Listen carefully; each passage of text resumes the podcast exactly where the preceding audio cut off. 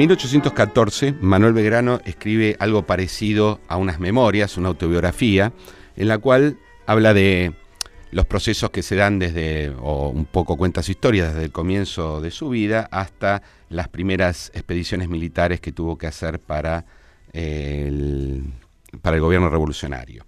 Y en ellos, no mucho, pero se dedica a contar algunas cosas sobre las invasiones inglesas.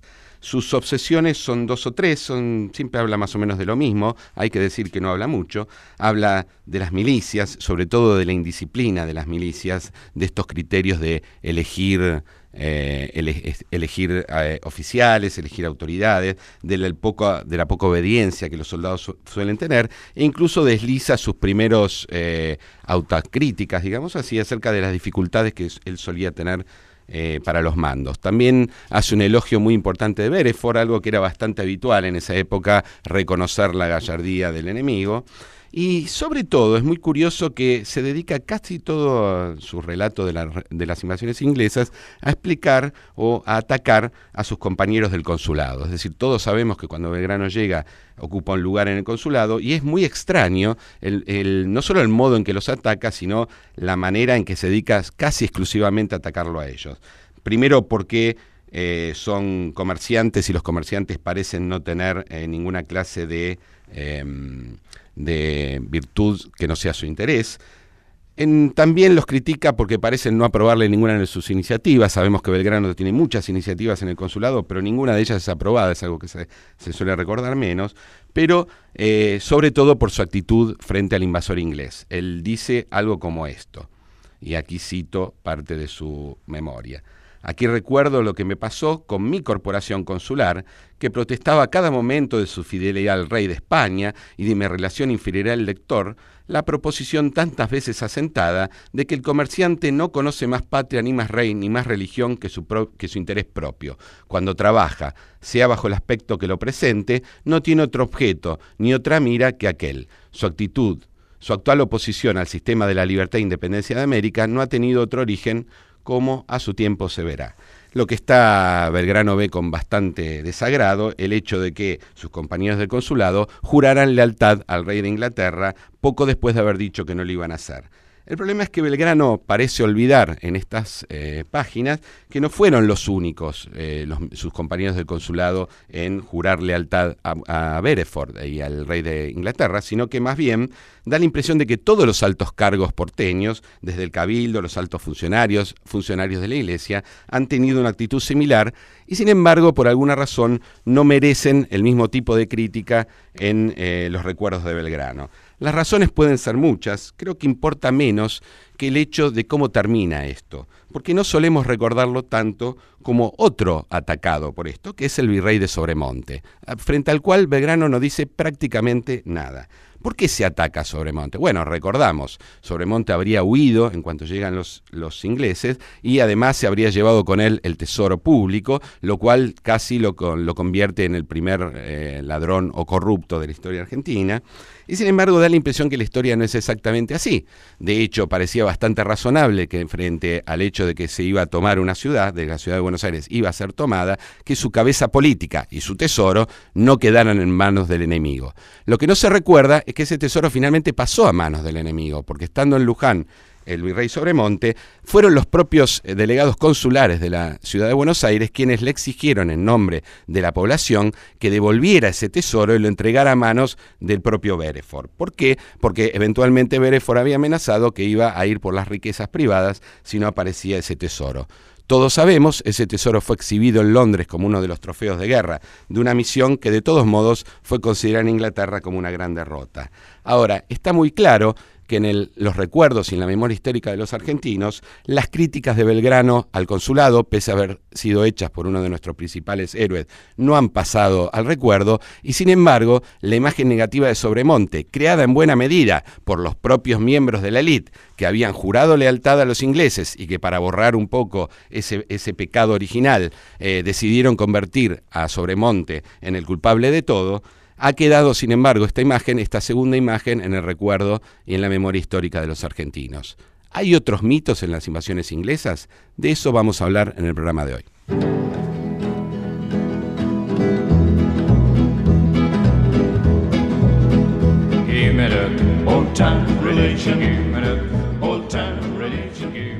Hola a todos, estamos acá en un nuevo programa de Pasado Imperfecto junto con Luciano de Privitelio Hola Luciano, ¿cómo andás? Hola Sabrina, muy bien, ¿vos? Muy bien. ¿De qué vamos a hablar hoy? Hoy vamos a hablar de invasiones ingleses. Todo junto de las invasiones inglesas. Aprendemos en el colegio un poco de qué se trata eso, ¿no? Vemos las invasiones inglesas en la primaria, en el secundario y después nos olvidamos de qué pasó, pero hay un montón de mitos que quedan en nuestra cabeza. Y para hablar un poco sobre eso, eh, estamos acá con Klaus Gallo. Klaus es doctor en historia. Muchísimas gracias, Klaus, por gracias venir. a ustedes, un placer. Klaus, vos hiciste tu, tesis sobre estos temas, ¿no? Eh, tenés eh, el libro de la invasión al reconocimiento de Gran Bretaña.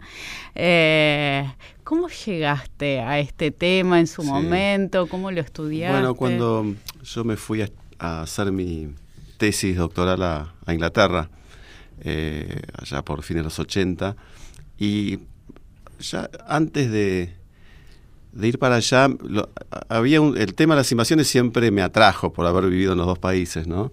Desde chico.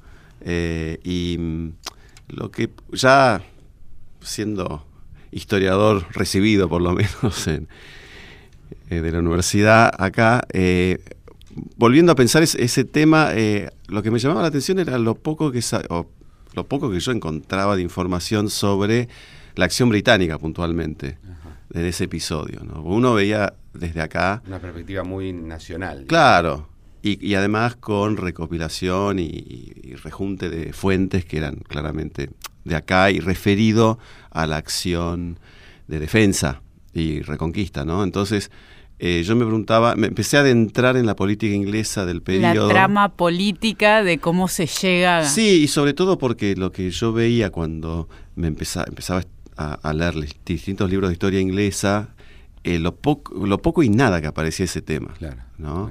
Eh, claro. después uno se daba cuenta, pues, las invasiones ocurrieron en un contexto crítico para Inglaterra y buena parte de Europa en ese momento, que es la expansión de Francia con Napoleón. ¿no? Entonces, claro, las invasiones son un episodio más y muy lejos del, escenario principal de, conflicto y batallas. Que, y de las preocupaciones reales de la época. Y de las prioridades, claro, exacto. Entonces, eh, eh, fue además como fue en primera instancia un hecho que ocurrió sin, sin que el gobierno ni la monarquía se enteraran. Contanos un poco de eso. Estamos, está Jorge III gobernando en Inglaterra. ¿Y cómo era la situación internacional en ese momento? Bueno, como te decía, era muy compleja porque eh, cuando asume Napoleón el poder en Francia, al muy poco tiempo firma una paz con Inglaterra. ¿no? En Gran Bretaña estaban muy preocupados porque por empezar su ejército después de la... Llevaban 20 años, un poco más, de, no poder recuperarse militarmente después de la... en Estados Unidos, la claro, exacto, después de las guerras de independencia norteamericana. Entonces dependían mucho de la acción de otros ejércitos para contrarrestar la acción de, Francia desde la Revolución, ¿no? Eh, y, esto, y, y cuando asume Napoleón ya hay muchos registros de, no, no, solo desde el gobierno, pero de, ¿no? Lo que la opinión pública, sobre todo de temor a que Francia en algún momento se decidiera invadir Gran Bretaña. Esta expansión que estaba haciendo Napoleón por Europa que llegara también hasta Gran Bretaña. Ah, terror. O sea, la, gente, sobre todo, vivía aterrada de, una posible invasión francesa. Y entonces, bueno, se firma la paz 1801 y, 1804 más o menos eh, se rompe ese, ese, acuerdo y ahí es donde Napoleón se empieza a lanzar a la conquista de territorios en Europa y a tratar de dominar los mares, ¿no? Que, eh, bueno, 1805, 1806 es, es Trafalgar, que es una batalla fundamental en la historia universal, diría, porque si, si esa batalla no la ganaban los ingleses, no sabemos bien hasta dónde hubiera podido llegar el dominio, hasta cuándo el dominio de Europa por parte de Napoleón. Entonces, bueno, em, las invasiones ocurren justo ahí.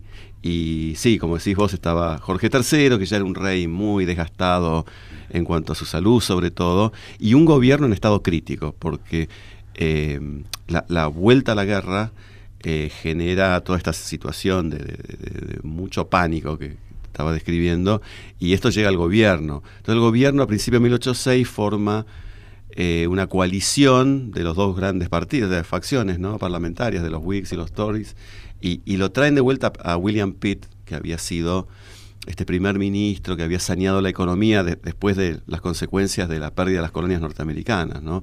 Se había vuelto muy popular, sobre todo en los círculos políticos y, muy popular con la corte y el rey.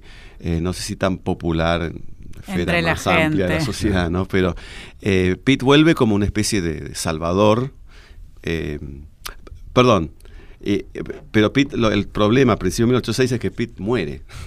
Entonces, a principios de 1806 hay como un vacío político y, ah, perdón, ahí es donde se, forma la coalición, un gobierno como de emergencia nacional y asumen dos grandes figuras de los dos partidos, ¿no? Grenville, que era un primo de Pitt, eh, y, Fox, que era ya... Pero, eh, claro, y, y ese es el gobierno que está en el poder cuando llega la noticia ¿podrías explicar eso? Porque entendemos la, la, manera en que yo entiendo que casi todos los argentinos entendemos las invasiones, es que es una iniciativa del gobierno inglés.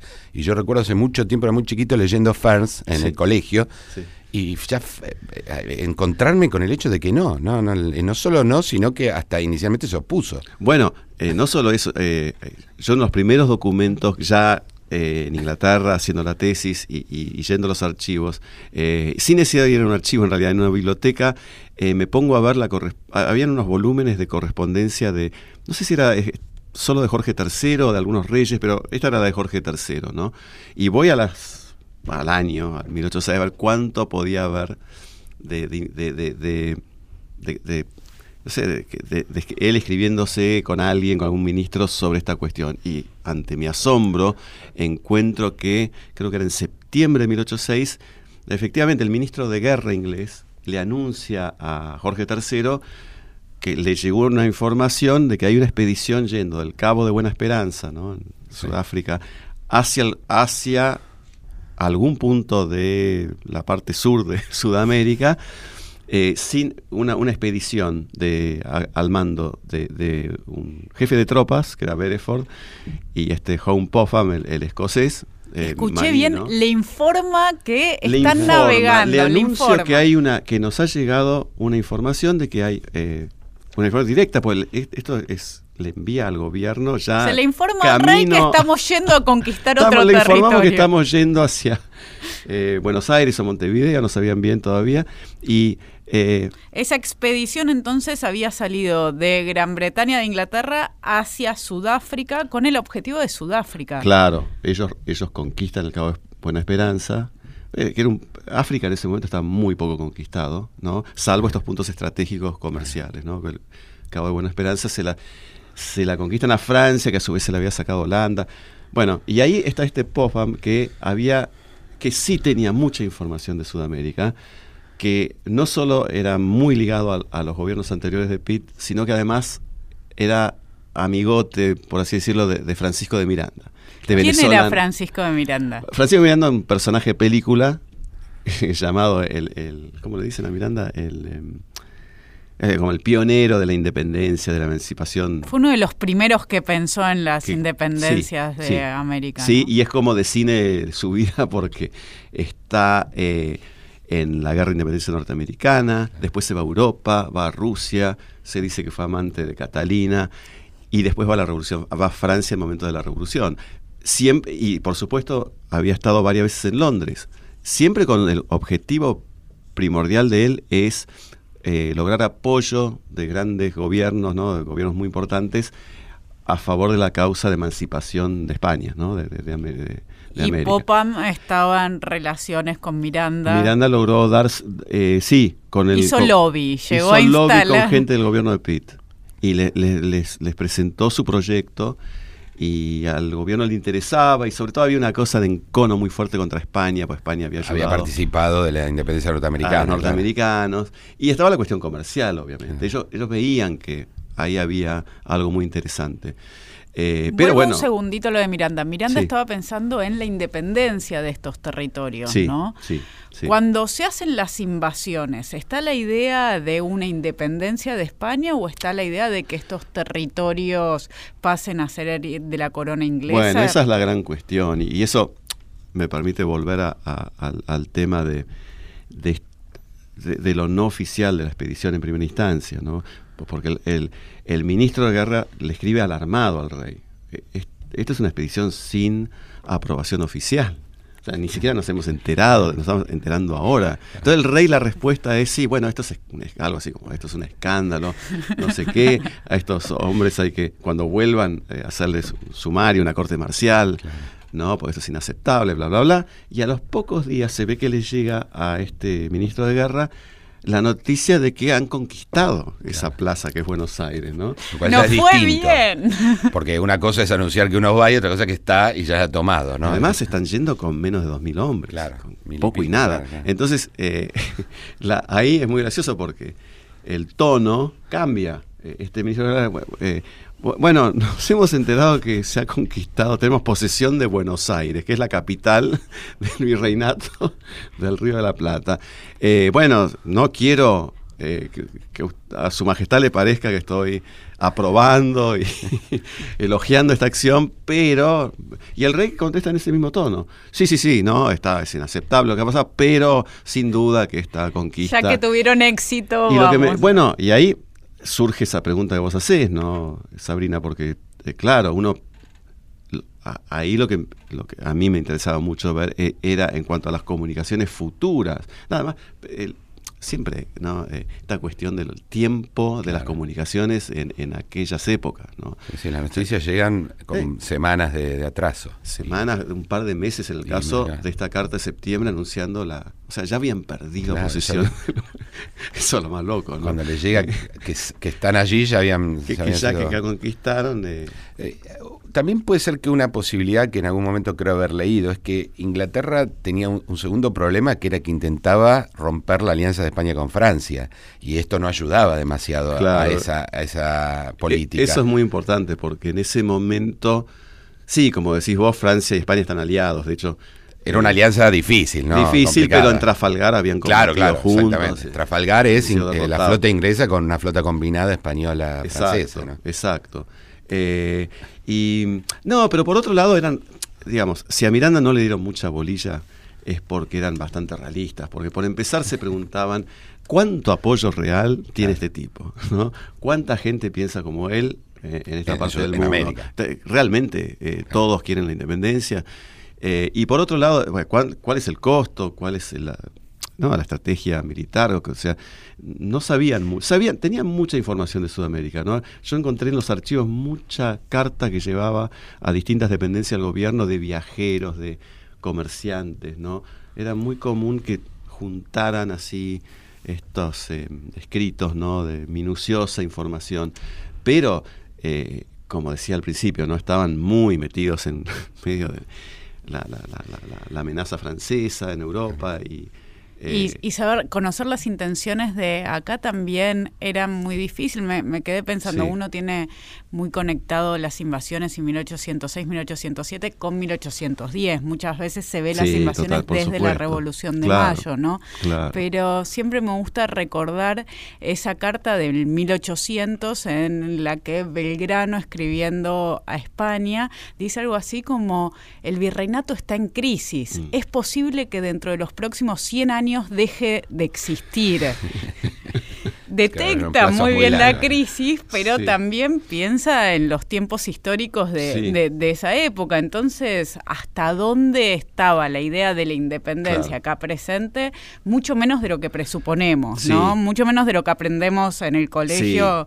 Por supuesto, eso por un lado, ¿no? Que acá se habla muchas veces del, veces del bando criollo pro independentista, que no es del todo desacertado, ni de, no se sabe suficiente, pero sí, Belgrano, como vos decís, Puerredón, eh, Castelli, era eh, un grupo que e, esa idea la, la, manejaba, o sea, pero eh, del lado inglés, volviendo también a, lo que estábamos hablando antes, la idea de independencia, sí, por un lado estaba la ventaja comercial, pero por el otro, lo que surge de muchos, en muchos escritos de miembros del gobierno y demás gente vinculado a estas cuestiones es, pero ojo, si estos tipos se independizan, ¿qué sistema de gobierno van a aplicar?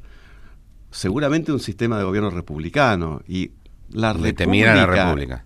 Claro, eh, no, no, estaban muy siguiendo mucho Estados Unidos como república. Lo que tenían presente como experiencia republicana era Francia.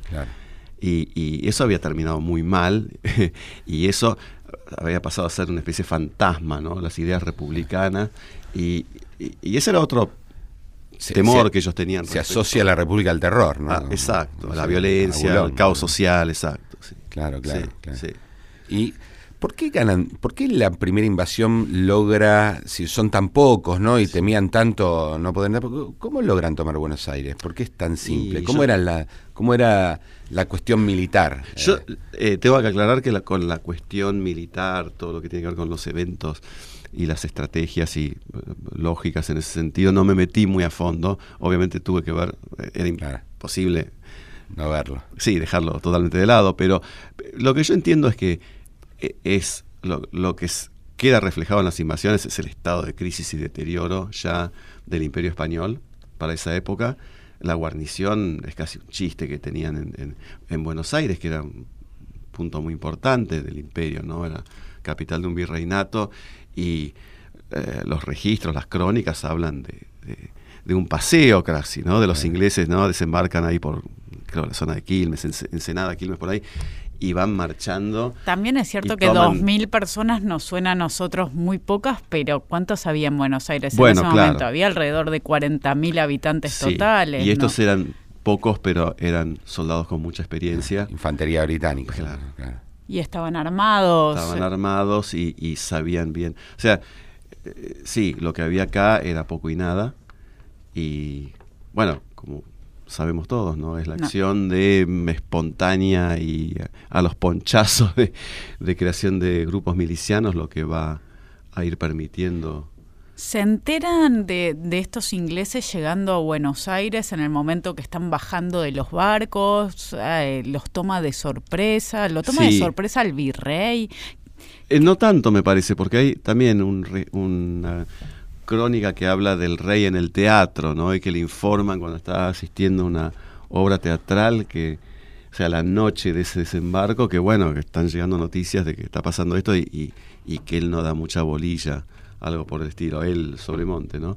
Eh, y, pero no sé, eh, antes del desembarco propiamente, eh, si, si había gente enterada, ¿no? Había gente acá con conexiones con Miranda, así que por ahí tan sorpresivo no debe haber sido para algunos de estos criollos más. Y había un plan de emergencias, ¿no? ¿Qué tenía que hacer el virrey en el caso de una invasión con el tesoro y todo eso? Pero Estaba, fue una planificación espontánea, esto que nosotros sabemos que Sobremonte tomó el tesoro y se fue hacia el Nunca interior. me quedó muy claro eso, porque hay muchas voces críticas de lo que él termina haciendo, ¿no? de gente del lugar. Claro. Fue más criticado que otra cosa esta acción de... De irse con el tesoro para adentro. se lo afanó, dicen muchos, más que lo estaba resguardando. se quería, después incluso lo, interceptaron. Claro, el tesoro termina en manos de los ingleses, sí, igual. Claro. Claro, y Pero yo recuerdo que es Alperín, creo, el que dice que eh, son sobre todo la elite porteña la de Buenos Aires la que critica mucho a Sobremonte, en buena medida para ocultar que inicialmente no tomaron la invasión inglesa como algo demasiado malo. No sé si eso es exactamente así, es decir, ¿cuál fue la actitud de los habitantes de Buenos Aires eh, en los primeros tiempos? De, porque finalmente convivieron. Sí. Eh, con la administración inglesa, ¿no? Versiones, o sea, hay registros encontrados más que versiones. Eh, porque por un lado tenés las memorias de Belgrano, Moreno, donde lo que surge es la humillación que ellos sentían, ¿no? Eh.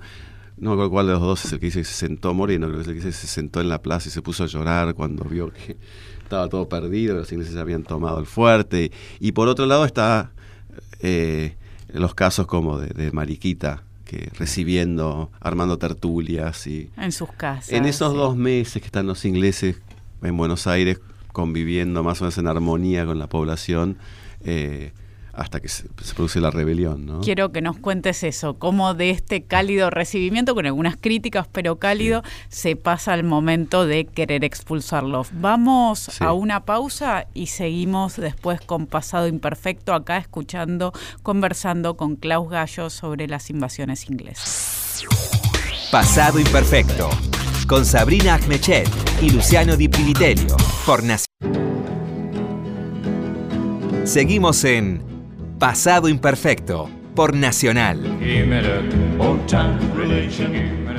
Bueno, estamos acá en el segundo bloque de Pasado Imperfecto junto con Sabrina Mechet. Estamos charlando con Klaus Gallo sobre las invasiones inglesas. Y habíamos quedado que, bueno, el, el recibimiento inicial de las tropas ya instaladas en Buenos Aires es al menos ambiguo y hay algunas críticas, yo recuerdo Belgrano, muy duras contra sus propios pares, ¿no? Por ese recibimiento. Y lo que queríamos saber es cómo ese, eh, esa primera actitud se convierte en una actitud de rechazo directa y eh, finalmente en un conflicto y la expulsión de las tropas. Sí, yo creo que eso se debe más que nada a, la acción muy enérgica, digamos, de, algunos funcionarios. Eh, el más importante, obviamente, es Liniers, que mm, creo que asumen la misión de, de su deber, que es de defender el territorio ante cualquier invasión extranjera, es así de simple, ¿no? Eh, y en ese sentido me parece que, yendo a, lo que Sabrina preguntaba antes, ¿no? Entre este, estos criollos, por ejemplo, ¿no? que no son los factotum de, la organización de la defensa y la rebelión contra esta invasión, pero sí este, este, grupo vinculado ya, ¿no? Se rumorea que están barajando ideas de, no sé independencia, pero alguna forma de autonomía para tener más libertades, sobre todo comerciales, ¿no? Eh, creo que lo que les pasa a ellos es esta falta de noción de cuál es el objetivo de esta invasión. O lo que vos preguntabas antes, eh, están viniendo acá para tomar el territorio y incorporarlo a su, propio imperio, o están viniendo con la idea de Miranda de conquistar para liberar.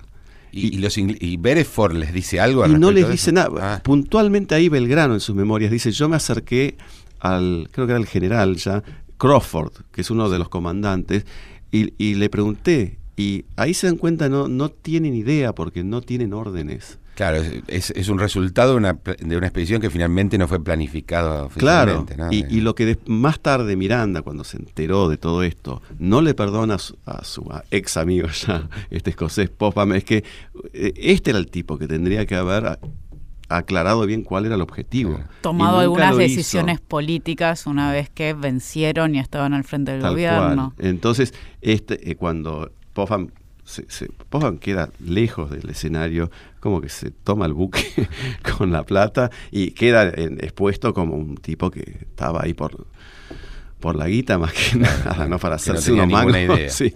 Eh, y entonces, bueno, el saqueo no era, no, era nada raro, ¿no? No era una cuestión solo de pofa, Saquear era un, acto militar. Tal cual, tal cual. Eso es lo que enfurece a Miranda. Y estos expedicionarios de ese momento tenían el objetivo territorial y de amplia, pero funcionaban a partir del dinero que se les pagaba por eso. Pero Bereford yo creo que es un tipo que es el militar. Él, él tiene que conquistar y después asegurar la conquista del territorio. Y ahí es cuando ellos empiezan a, esperar a ver qué pasa. Y eso qué quiere decir recibir eh, órdenes de Inglaterra. Y ahí es donde se complica todo porque es un nuevo gobierno. Ninguno de los que estaban en el gabinete tenía idea de esto. Si era el gobierno de Pitt anterior sí porque ahí había gente que estaba ligada a Miranda a este Popham sobre todo eh, y tenían noción de estos proyectos. Pero eh, el gobierno nuevo, este de emergencia, no tiene idea y dice, ¿qué hace? Qué? En medio de todas las cuestiones que en 1806, ¿no? Claro, es un momento bien difícil porque acaba de pasar Austerlitz, ¿no? Exacto. Napoleón está está derrotando a los austríacos, a los prusianos, ¿no? Eh, está avanzando hacia, bueno, Alemania oriental, ya Polonia, toda esa zona y eh, está esta cuestión acá de territorio conquistado. ¿Qué, hacemos con eso? Y hay reuniones de gabinete de emergencia y ahí eh, algún acceso a, lo que se habló en eso, esas reuniones de gabinete tuve. Bueno, está, está publicado eso, ni siquiera tuve que ir al archivo otra vez, ¿no? Em, y, y, sí, había algunos miembros del gabinete que lo que sugerían era, este es el momento de reconocer la, independencia, ¿no? Gran Bretaña reconocer la independencia. Y, pero la voz mayoritaria es o no, no, esto no, esto no conviene, o esperemos un poco. Durante esa indefinición política sobre el futuro, lo que sí hacen es tomar algunas medidas económicas, ¿no? Sí. Bueno, poco por la galería, ¿no? Sí, Bereford declara la libertad comercial, ¿no? O sea que... Eh, ¿Y esto cómo es tomado por la élite de Buenos Aires? Y se ve que no alcanza, porque eh, yo creo que no puedo estar totalmente seguro, porque las fuentes no permiten que... Eh, no, brindan tanta información, pero me parece que hay un... Entre los sectores de la élite o los grupos criollos, con alguna expectativa de, de lo que podía llegar a representar esta esta, esta, esta toma, ¿no? esta, situación nueva. Sí, con los ingleses en el poder, eh, se desencantan porque, como decía antes, ¿no? no hay suficientes certezas por parte de ellos de que el objetivo es contribuir a la emancipación no, lo pueden. Y también imagino que debía haber algo de choque de intereses muy contradictorio en esto del libre comercio de una élite que estaba muy acostumbrada al contrabando y a enriquecerse justamente por el monopolio y la prohibición existente de negociar con otros lugares. Si se caía esa prohibición, si era legal, ellos no iban a perder también. Sí, no por nada, en relación a esto que estás diciendo, aparece Álzaga como una figura. La otra figura importante. Muy determinante, ¿no? Está poniendo toda la plata para la defensa, para la formación de las milicias. Y Álzaga sabemos que era un comerciante, el más importante, y lo que él pensaba de, del libre comercio y de los monopolios, ¿no? Él, me parece que eh, puede ser, ¿no? Hay que darle la derecha también por el lado de que sí, era español y todo el tema del orgullo y, obviamente, pero me parece que también entraba toda esta cuestión que vos decís, eh, ¿no? De, los intereses comerciales. ¿Qué, ¿Qué, significaba una presencia Protestaban contra el monopolio, pero al mismo tiempo estaban muy acomodados a ese sistema, ese es un problema, ¿no? Y tampoco era monopolio tal, ¿no? Porque ya desde fines del 18 sí, ya había habido. Eh, había habido y después de Trafalgar España no tiene cómo controlar los mares. Tal cual, tal cual.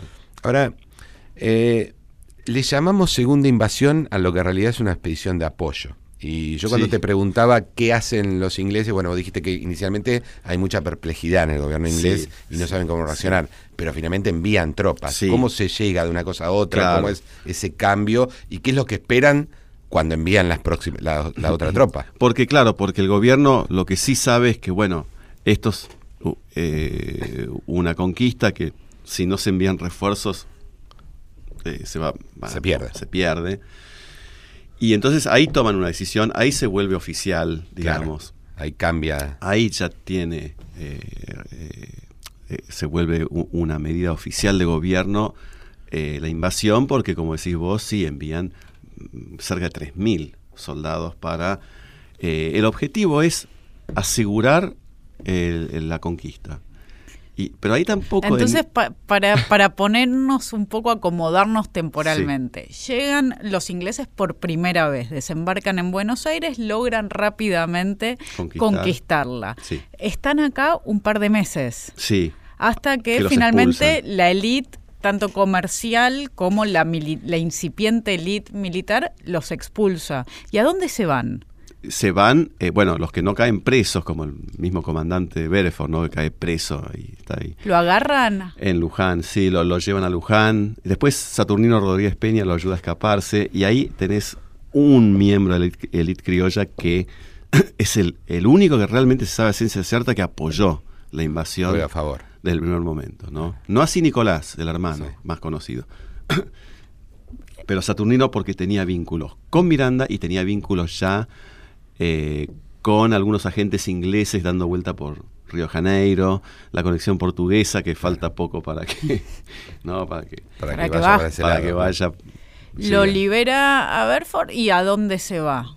Eh, lo libera y se escapan. Se escapan. Se escapa porque sabe que eh, ¿Vuelven a Gran Bretaña? o...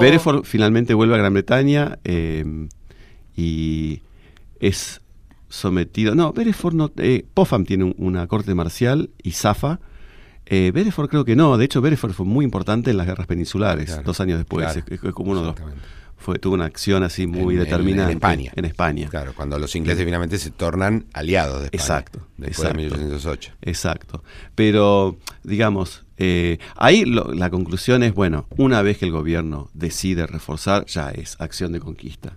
Bien. O sea, no sabrían bien qué iban a hacer, pero bueno, ya está. Están mandando tropas para, Para conquistar. conquistar el territorio. ¿Y Entonces, en Montevideo qué está pasando? y en bueno, ahí es donde va el grueso de las tropas que zafaron eh, de la primera invasión y todos los refuerzos llegan allá, a Montevideo, eh, toman, eh, toman Colonia, Montevideo y Maldonado, ¿no? Sí. A la espera del momento oportuno para volver a tomar Buenos Aires, ¿no? Lo cual se produce un año después de la primera invasión, casi exactamente, ¿no?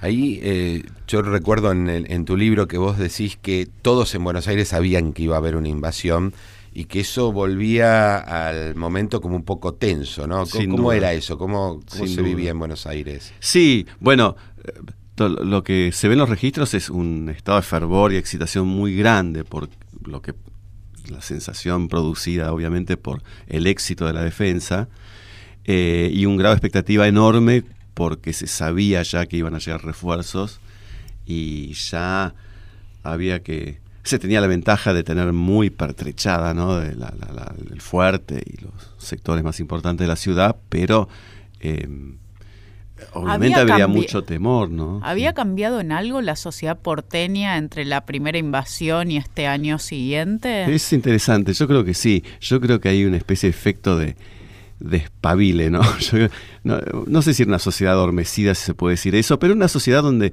acostumbrada a que no pasaran grandes, no, no pasar grandes sobresaltos en cuanto a este tipo de cuestión, ¿no? De, de enfrentamiento. Y de repente está en el centro del gran conflicto Exacto, mundial, digamos. Exacto. O, o ellos podrían sentir algo así, ¿no? Claro. Entonces yo creo que hay un grado de agitación y entusiasmo y efervescencia muy fuerte, porque es, es- es realmente toda la ciudad participando de esto, ¿no?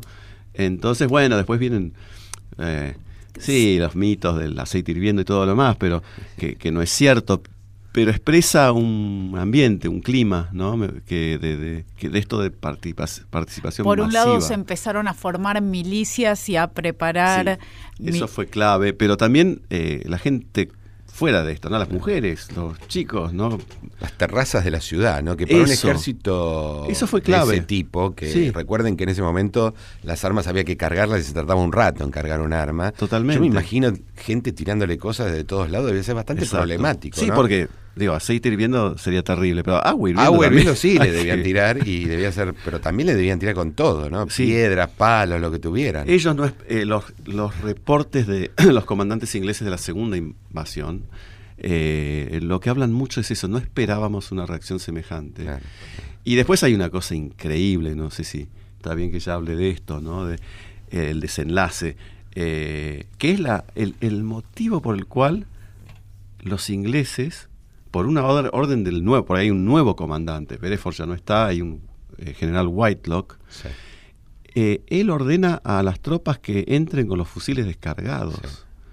Eh, y eso después, en, toda la correspondencia que hay de lo que por qué pasó esto entre miembros del gobierno, otros comandantes, ¿no? Dice, este fue un error imperdonable Claro, porque porque al menos tienen una ronda antes Claro, de tener que empezar a ganar de nuevo. Claro. Pero entonces, ¿cu- ¿cuál fue la lógica? Whitelock, que es el, el que peor se la llevó, porque a él sí le hacen la corte eh, marcial y lo destituyen del ejército por, por inepto, básicamente. Por la derrota. Él lo que explica es, eh, no, la lógica fue, ya, estamos, ya somos muy impopulares después de la primera invasión. Si empezamos a bombardear de afuera, que era lo lógico, desde un sentido de lógica militar, por supuesto, eh, eh, entramos fácil. Ahora, vamos a entrar fácil, pero eh, eh, la sociedad va a estar cada vez más enardecida contra nosotros, va a haber muchas muertes, esto va a provocar seguramente. Entonces, hagámoslo más, entre varias comillas, civilizadamente. Quería llevar las armas, pero descargadas, así seducían más que lo que mataban. A- así no, no generaban este clima de aversión que, que ya estaba instalado, digamos, ¿no? Pero ah, disipaban un poco esto Claro. Eh, y así no ¿Cuánto fue. tiempo duraron en Buenos Aires la No, no, segunda no, vez? la No, segunda es Esa casi- batalla. dos días ahora. En la ciudad, que se dio en plena ciudad y que tuvo este fenómeno tan particular que vos marcás de toda la ciudad involucrada, los hombres, las mujeres. Y, es muy dramático, en realidad lo, lo vemos como decía Luciano al principio, en el colegio, en los manuales, todo muy color de rosa. La verdad es que cuando uno lee los informes de la acción de, sobre todo esos dos días de, intento de reconquista británica, es terrible. Hay cantidades, hay una balacera tremenda, muere un montón de gente, eh, soldados ingleses, eh, milicianos criollos, españoles, gente que no estamos, digamos, pasando por ahí.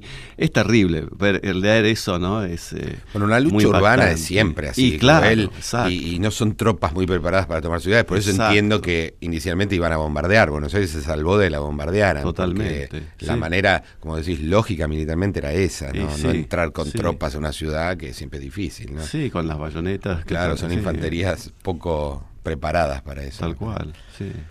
Y eh, bueno, finalmente entonces son derrotados, hay, hay, hay juicios a, por lo menos al jefe de esta segunda invasión. Y luego el, Inglaterra no vuelve a intentar algo parecido ya más, entre otras cosas porque hay cambios internacionales. Ojo, porque eh, al poco tiempo, ¿no? El principio de 1808 Napoleón, como sabemos, invade la península ibérica y cuando entra en España, país aliado, para ingresar a Portugal, por vía terrestre, sabemos lo que pasa, ¿no? Se le revelan los españoles. Eh, y él toma España. Claro. O sea, destituye a los reyes y, nombra a, la su hermana. Sí, pero poco tiempo antes de ocurrir esto, cuando todavía están aliados eh, Francia y España, el nuevo gobierno inglés que asume después de las invasiones, eh, tiene un ministro de Relaciones Exteriores, Castlereagh, que era el gran rival de Canning, ¿no? del mismo gobierno, pero siempre hasta tuvieron un duelo. Y Castlereagh se ve que se interioriza más en qué pasó ahí en Buenos Aires y qué está pasando con las colonias. O sea, acá hay, sí, más allá del desastre de, los ingleses, el, el, papelón, digamos, acá hay una situación que, por lo que está pasando en Europa, ¿no? Con Napoleón, eh, hay que volver a, tomarla en cuenta. Y ahí sí, él lo llama Miranda otra vez y dice, ¿qué es esto? A ver, eh, ¿cómo es la cosa? Y elabora un plan, ahora sí, con un objetivo muy claro que es enviar una expedición inglesa, no se sabía bien a dónde ahora, pero sí con el objetivo primordial de contribuir a, la independencia, ¿no? Y se arma, o sea, se mandan tropas a Irlanda, se manda al futuro, porque todavía no tenía el título de, Duque de Wellington, ¿no? El general Wellesley, a, como comandante de esas tropas. Eh, Miranda va a ser el que asiste eh, toda esta operación. Hasta, y bueno, están esperando el momento de la orden para zarpar otra vez a Sudamérica hasta que llega la noticia de la rebelión española. Repentinamente todo cambia. Y le dicen, no, ¿saben qué? Todos estos hombres... Inglaterra se, hace aliada de la rebelión española y ya no queda bien al mismo tiempo apoyar a los independentistas. Claro, y, lo que es gracioso eh, es en las Wellington publica sus memorias después ya de muy grande y hace referencia a, estas, cómo llegó él a comandante de, de, las tropas inglesas en España. Y dice, no, yo estaba preparándome por una expedición a Sudamérica y dice que uno de los momentos más difíciles de su vida fue cuando el gobierno le dice, usted le tiene que informar a este señor Miranda que se olvide. y que sabía que Miranda era un tipo muy temperamental y que toda su vida había estado esperando para que... Ese momento. Este momento. Y que parece que lo insultó de arriba abajo. dice que bueno, yo usé una táctica, lo llevé en pleno centro de Londres para que haya... Lo pegar. claro, para que haya gente alrededor. Y sí, le dijo de todo y... Eh, y Wellington era ya un era ya una, un jefe militar muy prestigioso. Sí, va a ganar era joven, por España, ¿no? Él es muy importante y bueno, luego es quien derrota a Napoleón. Sí, además él tenía una ventaja. Bueno, después él demostró ser un militar muy muy con mucho talento, digamos, pero él tenía un hermano que era funcionario de gobierno muy importante, ¿no? Entonces no sé si estaba acomodado, qué, ah. pero era una familia muy de la élite. Eh, que tenía este hombre en el gobierno y a un hermano menor en el ejército, pero sí, después es prócer, ¿no? La historia inglesa. Y en los años, eh, o en los meses y años posteriores a, las invasiones inglesas, ¿cómo continúa la relación entre Buenos Aires, el puerto, el comercio y Gran Bretaña? Claro, es toda una cuestión esa, porque lo que ocurre ahí, y, ya yendo a mayo, ¿no? El nexo que vos planteabas de, invasiones y, y mayo de 1810, lo que se vuelve un problema tanto para los criollos que eventualmente forman parte de, la, movida, ¿no? De, la Junta y demás, y para los ingleses, sobre todo los sectores con intereses comerciales, es que ahora Inglaterra está aliada con España. Entonces, ahí hay un... Inglaterra sí reconoce a Cádiz, al gobierno que, que, Buenos Aires no va a reconocer. Claro. Pero cuando ven la reacción de Cádiz respecto a la formación de la Junta en Buenos Aires, que es muy crítica, muy negativa, dicen, bueno... el rey está preso, a ver, repongo esto para que todos lo tengamos claro. Eh, el rey cae preso, está el hermano de Napoleón Bonaparte, José Bonaparte, gobernando en España, no se lo toma desde las colonias como el soberano legítimo y se junta y se forma primero la Junta de Sevilla, ¿no? Claro. Cae luego Andalucía, cae Sevilla y, se forma Cádiz. Al formarse Cádiz las colonias, sobre todo en Buenos Aires en un, principio, dicen no reconocemos a Cádiz. Junta como en España. Vamos a hacer una junta acá. Qué, le pasa a Inglaterra?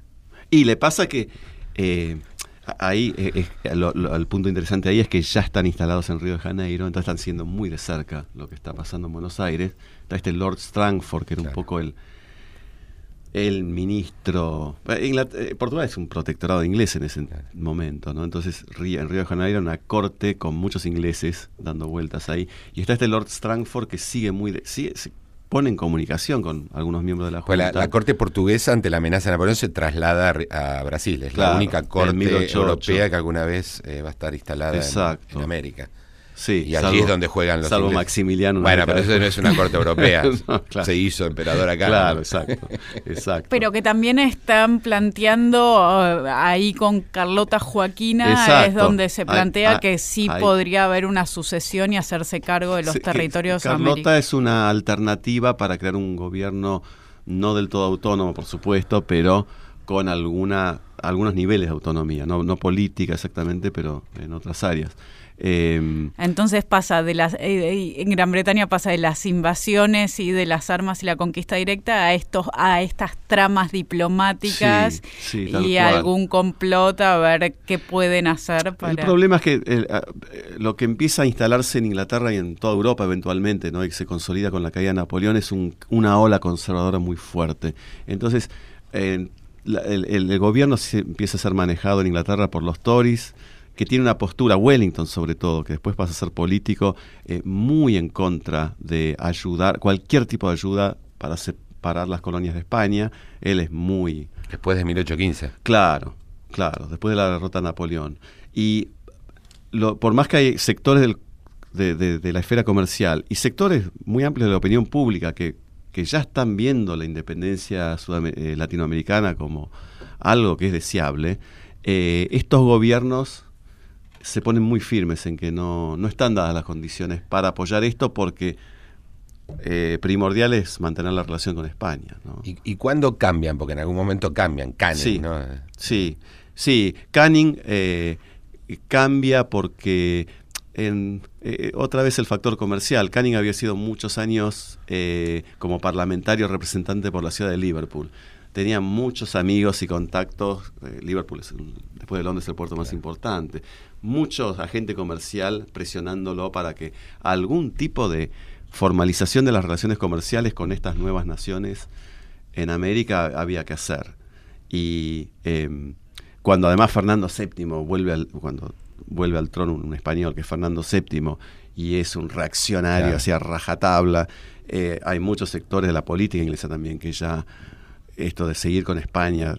No, va. O sea, Inglaterra queda un poco apartada del Congreso de Viena. sí, es, el, momento en que se está apartando un poco se va apartando. exacto, sí. Y un, poco será por sus intereses, sin duda, pero otro poco también por sensibilidades políticas. Sí, Es demasiado conservadora. exacto, y presión de la opinión pública, yo creo que también fue un factor importante.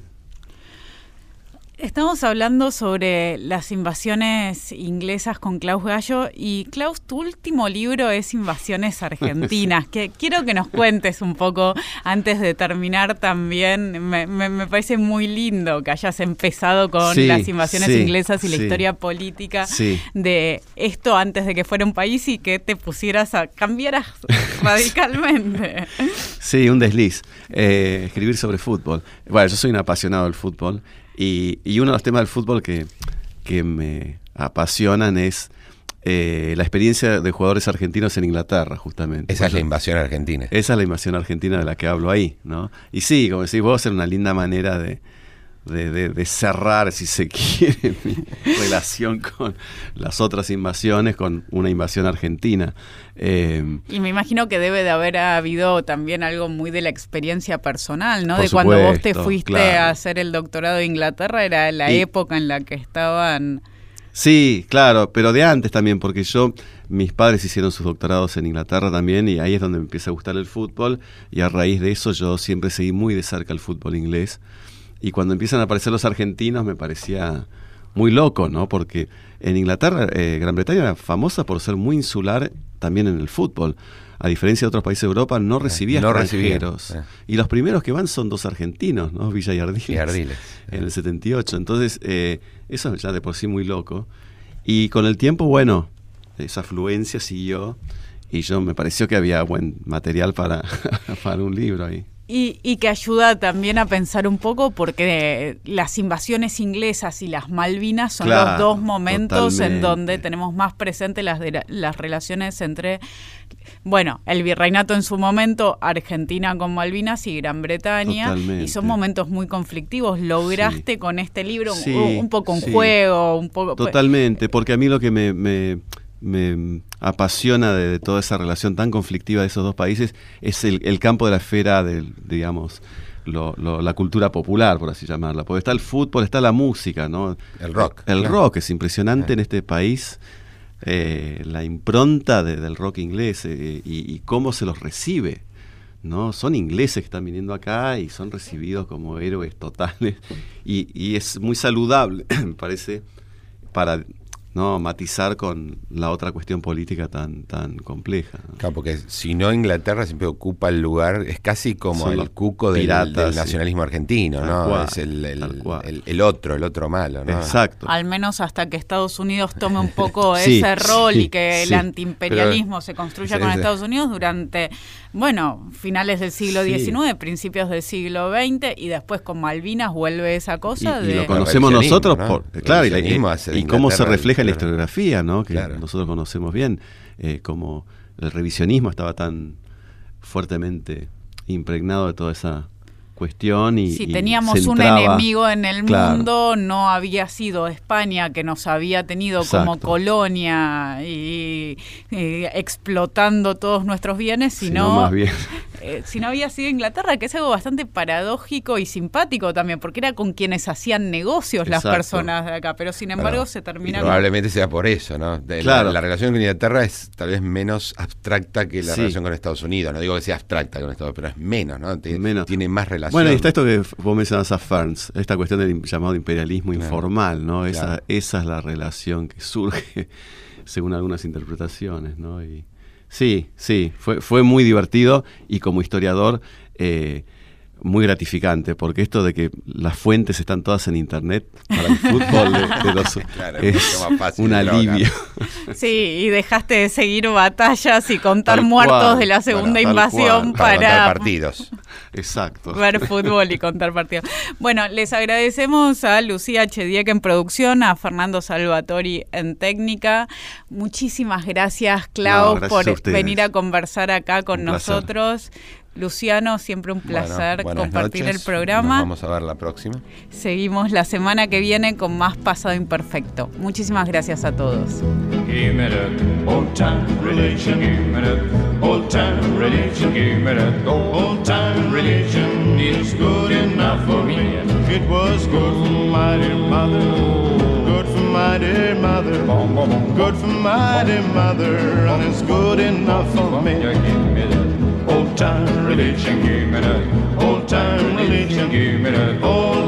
Religion is good enough for me.